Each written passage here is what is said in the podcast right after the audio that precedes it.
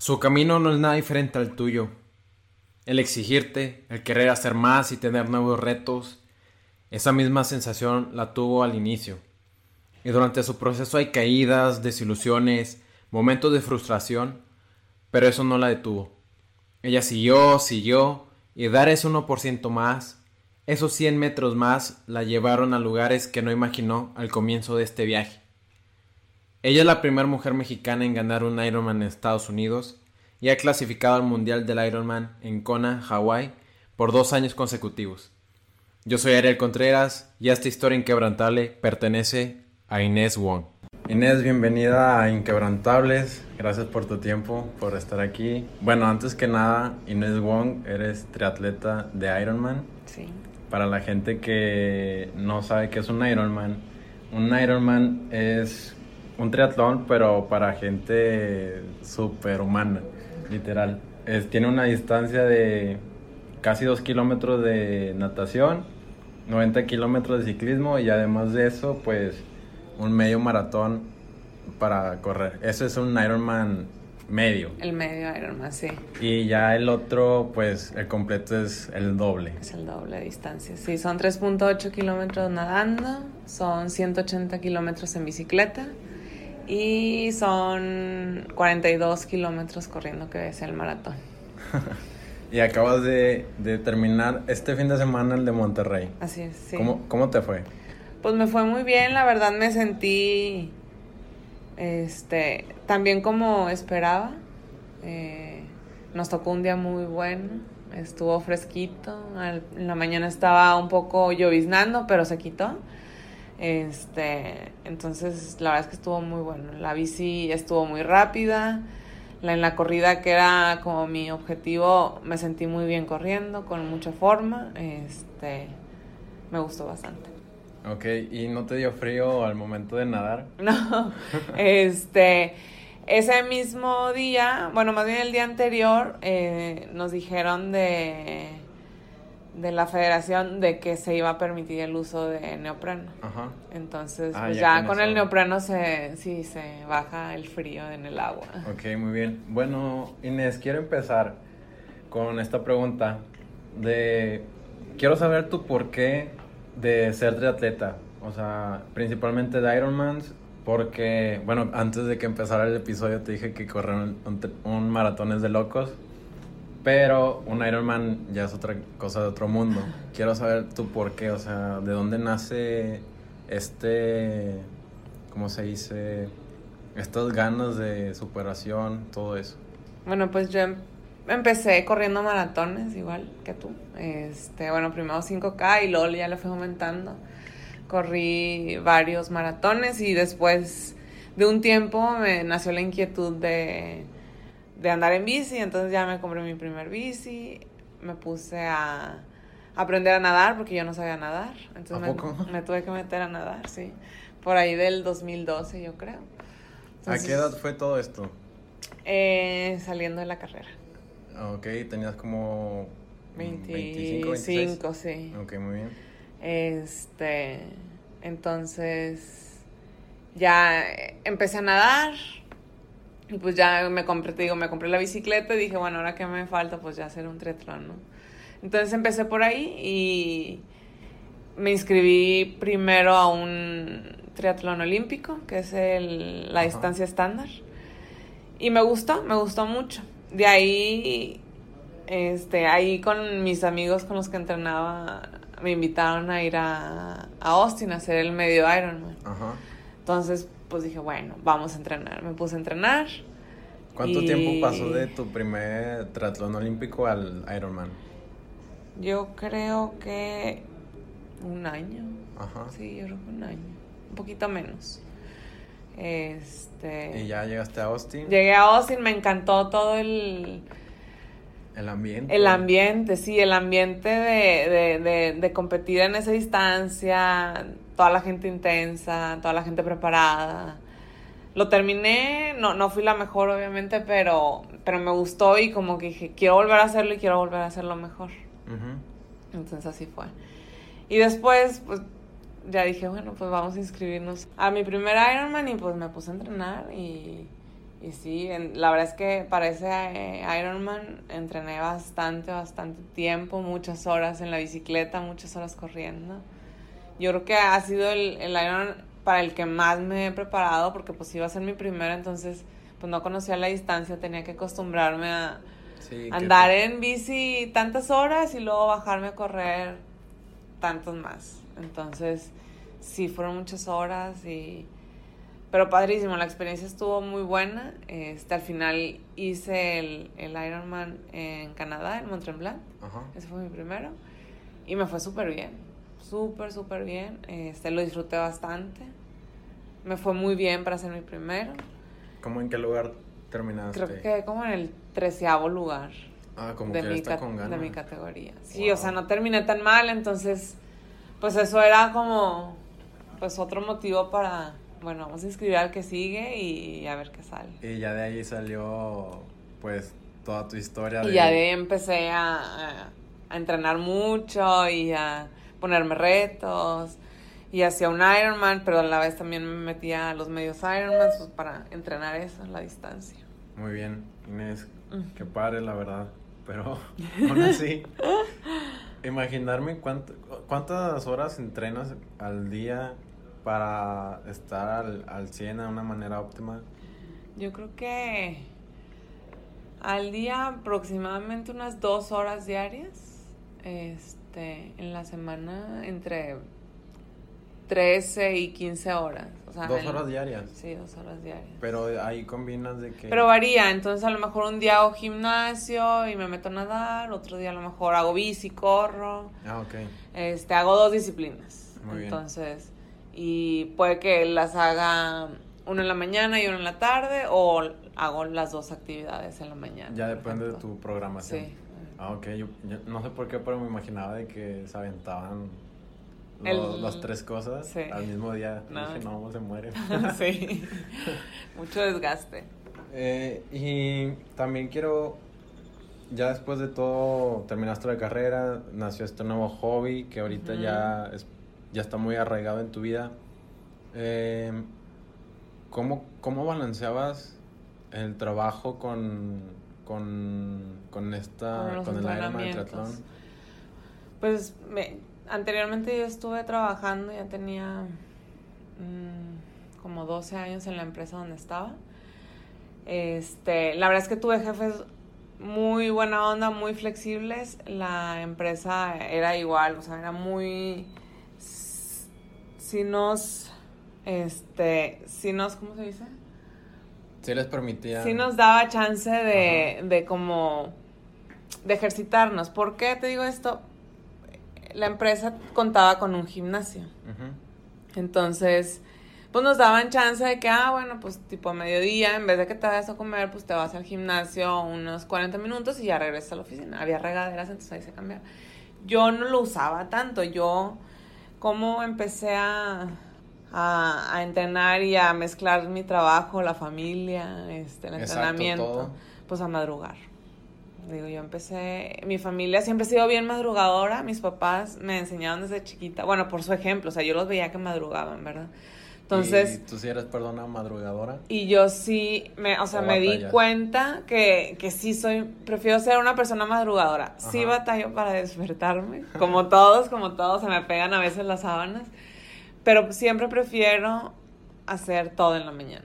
Entonces, tengo más tiempo. A veces me levantaba a las 4, a veces a las cuatro y media. Sí, iba a ser un día muy pesado, a lo mejor me levantaba antes de las 4. ¿Por qué? Porque tenía que desayunar, este, preparar mis cosas e irme a donde fuera que tenía que entrenar. Ajá. Este, entonces, bueno, así entonces me levantaba súper temprano, cuatro y media. Pon tú que entrenaba de 5, cinco y media a siete y media y pues regrésate a tu casa y bañate y prepárate tu comida, tu comida para mediodía y vámonos. Entonces ya me preparaba mi lunch, lo que fuera, este, y me iba a la oficina. A la oficina llegaba entre nueve y nueve y media, este... ¿Salías como a las cinco? Salía como a las, no, salía a las seis, este, bueno, también tenía mi horario, en mi horario de comida, ¿Te ibas a entrenar? no, no, no, me iba a mi casa a comer, me iba a mi casa a comer, descansaba 15 minutos y ya me regresaba a la oficina. Ya como que cargaba pilas, entonces ya me regresaba a la oficina. Salía a las seis, este, seis o seis y media, lo que fuera, y de ahí pon tú que me iba al gimnasio, a entrenar una hora más o lo que fuera. Wow. Este, y luego de ahí tomar una proteína o cenar algo ligero y a dormir. Entonces mi horario era de cuatro y media de la mañana a 10 de la noche. Y yo para las 10 a lo mejor ya estaba acostada, a lo mejor no, pero pon tú, antes de las 11 yo ya estaba dormida. Ok. Si podía, me podía dormir a las 9, 9 y media. Sí. Y cuando, como dices, hay a veces que no todos nuestros días se nos van así, de que con muchas ganas y todo eso. ¿Cómo lo haces cuando era un día difícil, pasaba algo en el trabajo o despertabas sin ganas? ¿Cuál, cómo, cuál era tu secreto para seguir? Pues no es un secreto, era, La disciplina. era mi, mi objetivo.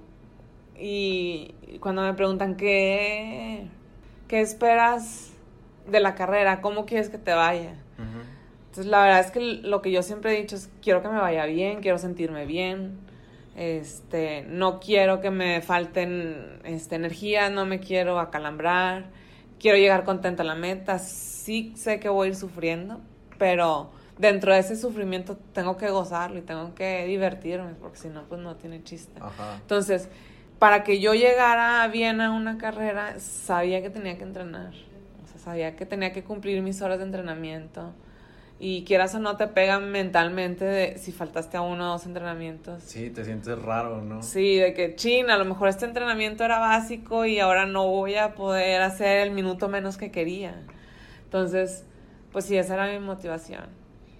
Este, también, pues, mis amigos con los que entreno, este, luego se te van, pe- se, se, se pega esa motivación, Ajá. ¿no? Y luego te empiezas a juntar con gente que, que es similar a ti o igual a ti, de que, pues, también tienen que madrugar y también son disciplinados y son constantes y, y ahí están al pie del cañón.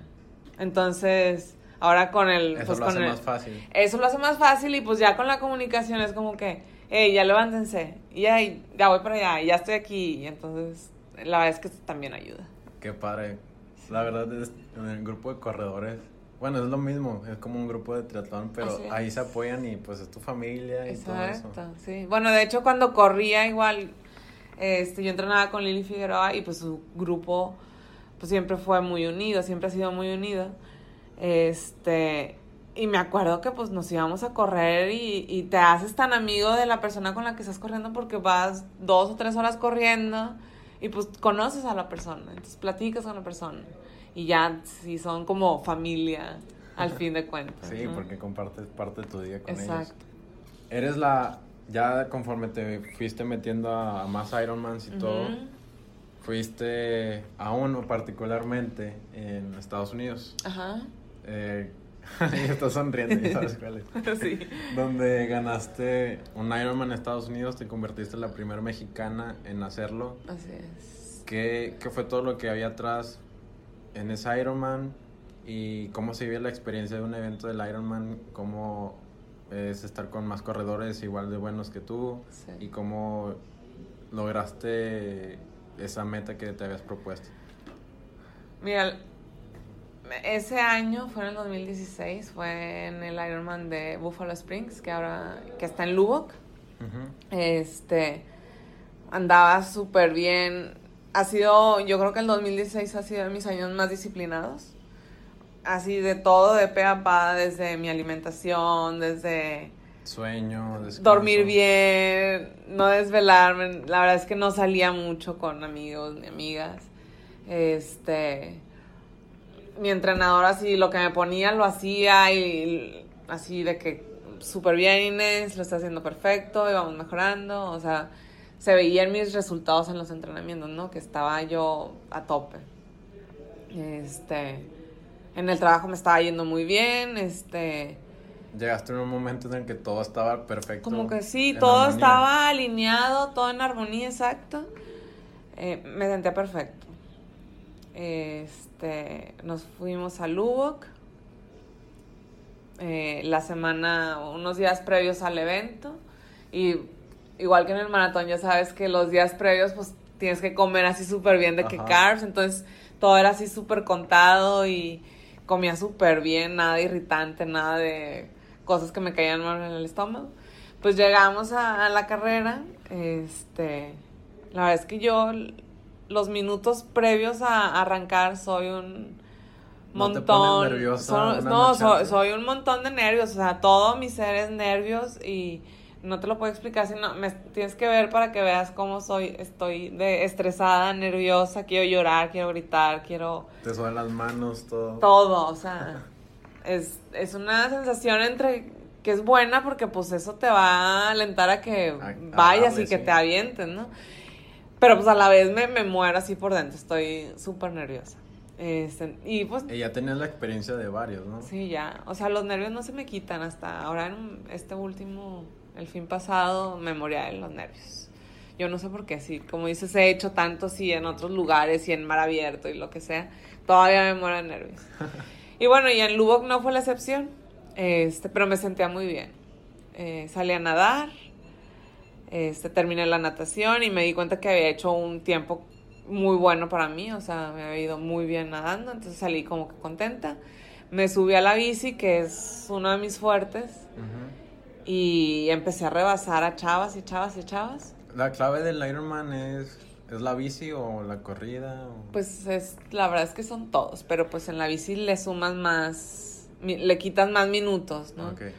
Este, como es más tiempo en el que estás en la bici, pues ahí es donde lo puedes ganar. Entonces, pues sí, así fue. Fui pasando a muchas chavas, a muchos hombres, y me sentía como nunca en la bici, o sea, me sentía muy sobrada, este, me sentía muy feliz, me acuerdo perfecto de, de- ese momento que voy dándole y me siento feliz.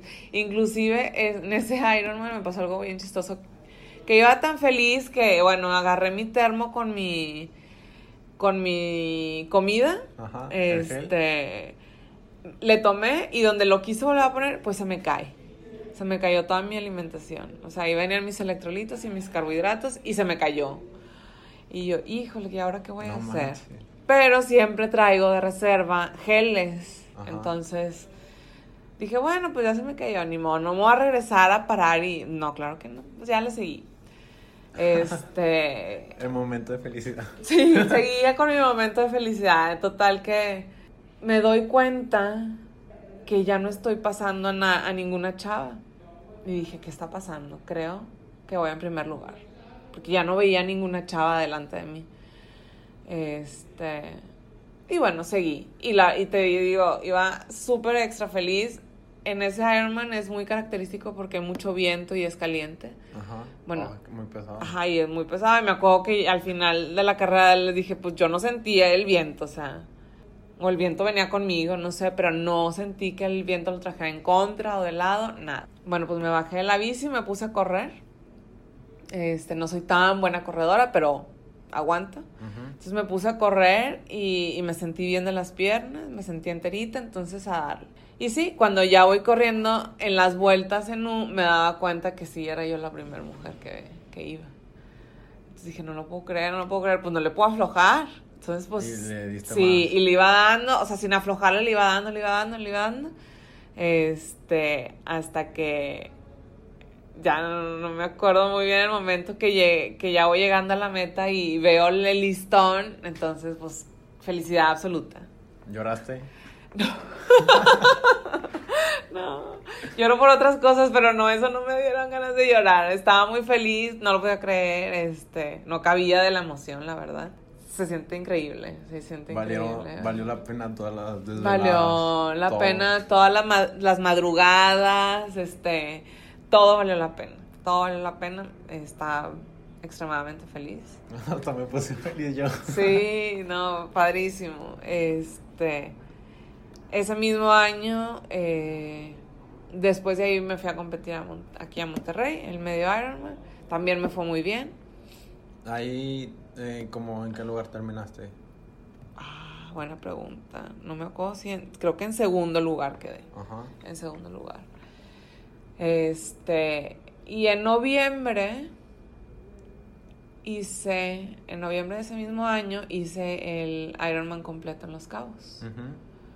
Este, que fue donde califiqué para ir al Mundial en Kona. Y en este Ironman de los Cabos me pasó algo muy chistoso. A mí siempre me pasan Te- cosas. te pasan siempre me pasan cosas. Siempre. si no, bueno, una, alguna de las cosas que me ha pasado es que me he puesto el casco al revés. Otra es que me he dejado. De la rapidez en la que vas. Ajá, o sea, de lo rápido que llegas a la transición y te lo pones, bueno, me lo puse al revés. La verdad es que era redondo el casco, entonces se veía igual. este, así me fui. Eso me pasó una vez, otra vez me pasó que me dejé el speed suit Ajá. puesto, que te lo tienes que quitar cuando sales de nadar. Bueno, que se me caiga la nutrición, que se me olvide la nutrición, bueno, un sinfín de cosas. Y en este, en el Ironman del 2016 en Los Cabos, eh, todo muy bien, el agua estuvo bien, no nos tocó este oleaje ni que estuviera muy revuelta el agua, entonces nadé bien. Y luego me subí a la bici, era un calor infernal. Sentías que traías un... Más Un- que en Monterrey. Más que en Monterrey. julio, Sí, no, no, no. tarde. Es- iba en la bici, 180 kilómetros, no sé, 5 horas y media o 6 horas. Sentías que traías un sartén en la espalda, del sol que te estaba pegando directo. Era un calor inimaginable. No, ya Este, con todo, ya. Sí, no, o sea, llevas ahí cinco horas, tres horas en la bici y ya te estás derritiendo. Te lo juro que sentía que las llantas se me iban derritiendo. Bueno, entonces, pues en cada abastecimiento de ese Iron, pues era agarrar agua y echarme agua en el cuerpo, este, rellenar mis termos, etcétera. Bueno, entonces, por ahí del kilómetro 150, había una familia que se pone afuera de sus casas, yo creo, en la carretera, y estaban dando hielo. Entonces yo ya los había visto, más no me había acercado. Entonces donde los veo a distancia, que ya voy a llegar, dije, ay, hielo, sí quiero hielo para que así ya me voy a refrescar y que se me baje tipo toda esta calentura que traigo, ¿no? Entonces voy en la bici y donde veo el hielo, eh, voy en mi posición aero, Ajá. en la bici de triatlón, y donde veo el hielo, trato de agarrarlo con la mano derecha, no lo agarro, la bolsita sopa. de hielo, entonces con la mano izquierda como que volanteo y que me caigo. Me caí y la bici, todo, caímos al piso. Este, me levanté, me ayudaron ellos mismos a levantarme. Este, no sabía qué había pasado. Chequé la bici, Venía gente atrás. venía gente atrás y nada más veía que me pasaban. Este, me puse a revisar la bici, estaba bien. Viene un señor y me da mi reloj, se lo pongo a la bici. Viene otra señora y me da un termo, se lo pongo a la bici. Me veo que tengo el codo ensangrentado, me veo que tengo la rodilla toda raspada y con sangre y tierra. Me agarro el casco, veo que está en su lugar y que estaba bien. Me sacudo un poco y dije, no, pues ya me voy, o sea que me quedo aquí. Y bueno, le seguí. Entonces le sigo, Ah, Y adiós, hielo. adiós hielo, ya ni me acordé del hielo, este, le sigo. Llego a la zona de transición, me siento, me quito el casco, me quito las zapatillas, me pongo los tenis, me ven las enfermeras que están en la zona de transición y me dicen, ¿qué te pasó? Y yo, ah, es que me caí. ¿Y estás bien? Y, y, pues no sabía ni qué decirles. No sé, no, no, no me siento bien, sí, no sé, no sé qué responder. ¿Puedes continuar? Y les digo, pues sí, creo que sí, sí puedo continuar. Bueno, pues dale. ¿Necesitas alguna pastilla o algo? No, pues no. no ten- aparte no tenía nada de, de medicamento ahí. Entonces dije, no, así me voy. ¿Para qué me tomo algo que no conozco y que a lo mejor me vaya Que a, a- como que a desorientar o no sé, lo que sea? Dije, no, mejor no me tomo nada. Si ya no puedo correr, pues ya me paro. Pero bueno, me salí a correr. Vi a, en ese entonces estaba el entrenador que, con el que estaba, estaba ahí, entonces me dice, ¿cómo te sientes? Y le digo, pues me caí, me duele el codo, me duele la rodilla, no sé qué hacer. Mira, corre. Y ahorita vemos a ver cómo te sientes. Y yo, bueno, ok. Ya van varias adelante de ti corriendo. Ok. Total que ya me pongo a correr y pues como que me empiezo a sentir bien. Y ya, pues vamos, vamos. vuelvo a pasar por donde está el entrenador, vas muy bien, sigue corriendo, ya pasaste a varias, este, sigue así, un paso a la vez, no te detengas. Y come, me decía. Ok, entonces hacía corriendo, me tomaba mis geles, tomaba Gatorade, agua. Oye, pues me sentía muy bien. Vuelvo a pasar por donde estaba el entrenador, sigue así, está subiendo de posiciones. Y yo, ay, me dice, ya las gringas y las europeas se están derritiendo, porque el calor, te digo, estaba extremo. Y digo, bueno, pues sigo corriendo. Oye, pues sigo corriendo. De repente, ya voy en tercer lugar. Y yo, Dios de mi vida, ¿qué está pasando? Pues sigo corriendo, sigo corriendo. Veo al segundo lugar que va enfrente de mí. Y yo creo que faltaban como 5 o 6 kilómetros para terminar. Y dije, ah, ya la tengo aquí, qué padre. Pues me emocioné y la verdad es que la rebasé la rebasé y le seguí dando, le seguí dando, pero pues creo que no me dieron todavía la energía como para mantener esa velocidad. Y yo creo que dos kilómetros antes o un kilómetro antes de llegar ya a la meta, me rebasó ella otra vez. Este, y bueno, ya llegué a la meta, pues llegué en tercer lugar general de, de todas las mujeres del, del Ironman. Este, pues estaba extremadamente feliz porque pues cuando en un año gano el medio Ironman y luego en el Ironman completo quedo en tercer lugar general, pues no me la podía creer, no cabía de felicidad. Quedé en tercer lugar general y de categoría quedé en segundo lugar. Entonces, al día siguiente, en la entrega de, de los slots para Kona, ya me llega mi slot.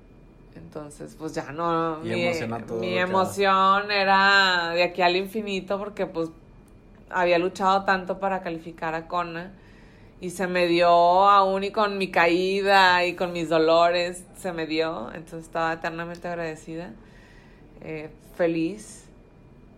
Y pues ya en el 2017 me fui a Kona. Padrísimo. y en Kona Ah, Inés, este. Va, pues los mejores, es el mundial. Es el mundial del Ironman. Van los mejores de todo el mundo que hacen eh, la distancia completa del Ironman. Calificas ganando primero o segundo lugar. Este, a veces hasta tercero, dependiendo de los slots que den por categoría. Eh, van 2.500 atletas Wow, son bastantes. Sí, son bastantes. Todos compiten el mismo día. Este, en Kona, Hawái. La isla, la verdad es que tiene su magia. Está hermoso todo. Es difícil. La natación, este, creo que es una de las más bonitas. Muy parecida a Cozumel. Tengo que regresar a Cozumel para confirmar cuál es más bonita. Pero me Cozumel es el nadar en Cozumel es increíble, nadar en Kona Está padrísimo también. ¿Por qué? Porque ves el agua es transparente, ves los peces, ves las tortugas, ves los delfines, ves los pies que van adelante de ti. Este, el agua es tan cristalina que lo ves, entonces eso te da seguridad. Eso te da seguridad, este es uno de los mejores, te digo. Y luego la bici, este, son 180 kilómetros de bici, pues es muy demandante. Es un chorro. Es bastante. Yo siempre les digo, es como de aquí a McAllen, no de aquí a Laredo. Sí, no, hombre, no. Este, la bici es muy demandante porque tienes el factor viento, vas por toda la costa, entonces te pega por todos lados el viento, el calor, este, y aparte que tiene bastante elevación, entonces tiene muchas subidas, subidas y bajadas, sí. Este, para no caerse. Para no caerse, sí, exacto. Eh, está muy padre, está muy bien organizado. ¿Cómo te ha ido ahí en, en Kona? ¿Fuiste en el 2017 y 2018? Fui en el 2017 y 2018. Me, me ha ido súper bien. Este, no he mejorado ahí mi tiempo de Ironman, pero eh, no es porque vaya a tirar flojera ni nada, pero una de las partes importantes que te digo es disfrutarlo. Entonces, como que ahí trato de todo, sacarle, como que absorberlo y verlo y. El paisaje, todo. Sacarle provecho al lugar donde estoy, apreciarlo. Este. Entonces, digo, sufro, sí sufro, claro, mucho. Este, pero. pero también parte de ir a Kona es, ya llegaste a Kona, ya, ya te la partiste para, para, para Este ganarte el slot a Kona, porque pues no todos van y compites con europeos y con los gringos que hay muchos muy buenos y rápidos, es, entonces no es fácil. Entonces ya llegar ahí es un premio. Sí, me imagino. Wow. Este, la corrida está también padrísima, es muy caliente, muy caliente, sufres. Pero igual vas viendo a todos los demás atletas, a los mejores del mundo que van corriendo a un lado tuyo, que ya vienen de regreso, los más rápidos. Este es todo un espectáculo. Qué padre. Sí. Oye, ¿y cuál de esos dos es- ha sido tu favorito? 2017-2018. Creo que el 2017, por ser mi, primero. mi primero, eh, es mi favorito totalmente. Digo, el 2018 lo pude disfrutar más porque ya sabía lo que iba, ya sabía qué quería, ya sabía qué iba a hacer. El clima, ya sabías Sí, todo. Pero pues en el 2017 no sabía nada, entonces como que todo era expectativa y todo iba a ser sorpresa para mí, entonces me encantó el 2017, sí. Wow, qué padre. Sí, sí, bastante padre. Inés, también ahorita, hoy por hoy, formas parte de, de un equipo que se llama WIN, Sí. de triatletas. Eh, es un equipo internacional de lo que yo estaba checando. Sí, este, ese equipo lo formaron Beth Mackenzie y Luke Mackenzie, que son dos triatletas profesionales. Este, y crearon su propia marca este de de, De ropa, trajes, ¿no? de ropa, ajá, y a la vez quisieron crear una comunidad y hicieron este equipo de Team Win. Y de hecho en el 2017 que fuimos a Kona, los conocimos, estuvimos ahí con ellos, acaban de arrancar, entonces fue como que, oigan, unas, ellos nos dijeron de que únanse a nosotros, y pues sí, claro, pues encantados de que ser parte del padre. equipo, ajá. Este, y pues es un equipo internacional y, y hay de todos lados del mundo. Y ahora en el 2018 que regresamos a Kona y los vimos ahí, este, ya conocimos a más Del triatletas del equipo que hayan calificado a Kona, bastantes. Este, y pues de todos lados, y padrísimo poder conocer y tener contacto con esas personas, ¿no? Porque Sí, pues igual padre. te abren las puertas de que hey, cuando quieras venir a- aquí vas a tener tu casa, este, te sabían entrenar acá, entonces pues muy padre. Qué la cool. De sí. hecho, me llamaba mucho la atención ese equipo porque por los uniformes. Ajá. Y están con ganas, la verdad, me gustan un chorro. Y Sí. dije, ah, che, y- y ya me puse a checarlos y ya vi que son un equipo Sí, muy, muy bueno. sí, súper padre. Sí, la verdad que sí. Inés, este, ahorita te ayudan tus patrocinadores. ¿Qué, qué factor hacen ellos en tu día a día y en tus competencias? Pues mucho, todos los que nos ha- me han estado apoyando a lo largo de pues, varios años. La verdad es que eternamente agradecidos con cada uno porque todos ponen su granito de arena y todo suma. Bueno, ya pasando a las últimas preguntas, Inés. Eh, si no te dedicaras ahorita al triatlón, ¿qué hubiera sido de Inés Wong? Ala, no sé. No sé, yo creo que... ¿Seguirías con tu vida de- en la empresa? No, creo que seguiría eh, trabajando para la empresa este, donde estaba. Yo creo que igual estaría en, mi, en el negocio familiar. Seguramente ya estuviera casada y con unos cuatro hijos. no sé, no me veo, no me veo haciendo ahorita otra cosa. Me encanta, me encanta este momento de mi vida. Me encantan todos estos años que he vivido por todo lo que he pasado. Conoces mucho de ti misma. Este, llegas a viajar y conocer lugares que no te imaginaste que ibas a ir. No sé, la verdad es que no lo cambiaría. ¿Lo volverías a escoger? Sí, lo volveré a escoger, sí, Muy bien. definitivamente. Ah, ¿Cuál ha sido el peor y mejor consejo que te han dado? Eh, el mejor... De lo que sea, abarca toda tu vida. Ay, se me olvidaba que me ibas a preguntar eso. este, a ver, el mejor consejo es que me han dado fue de uno de mis coaches. Este, es ir por todo y competir y ejecutar segura de mí misma y no dudar nunca de mí. Este, el peor consejo que me han dado. No sé, no creo que haya consejos malos.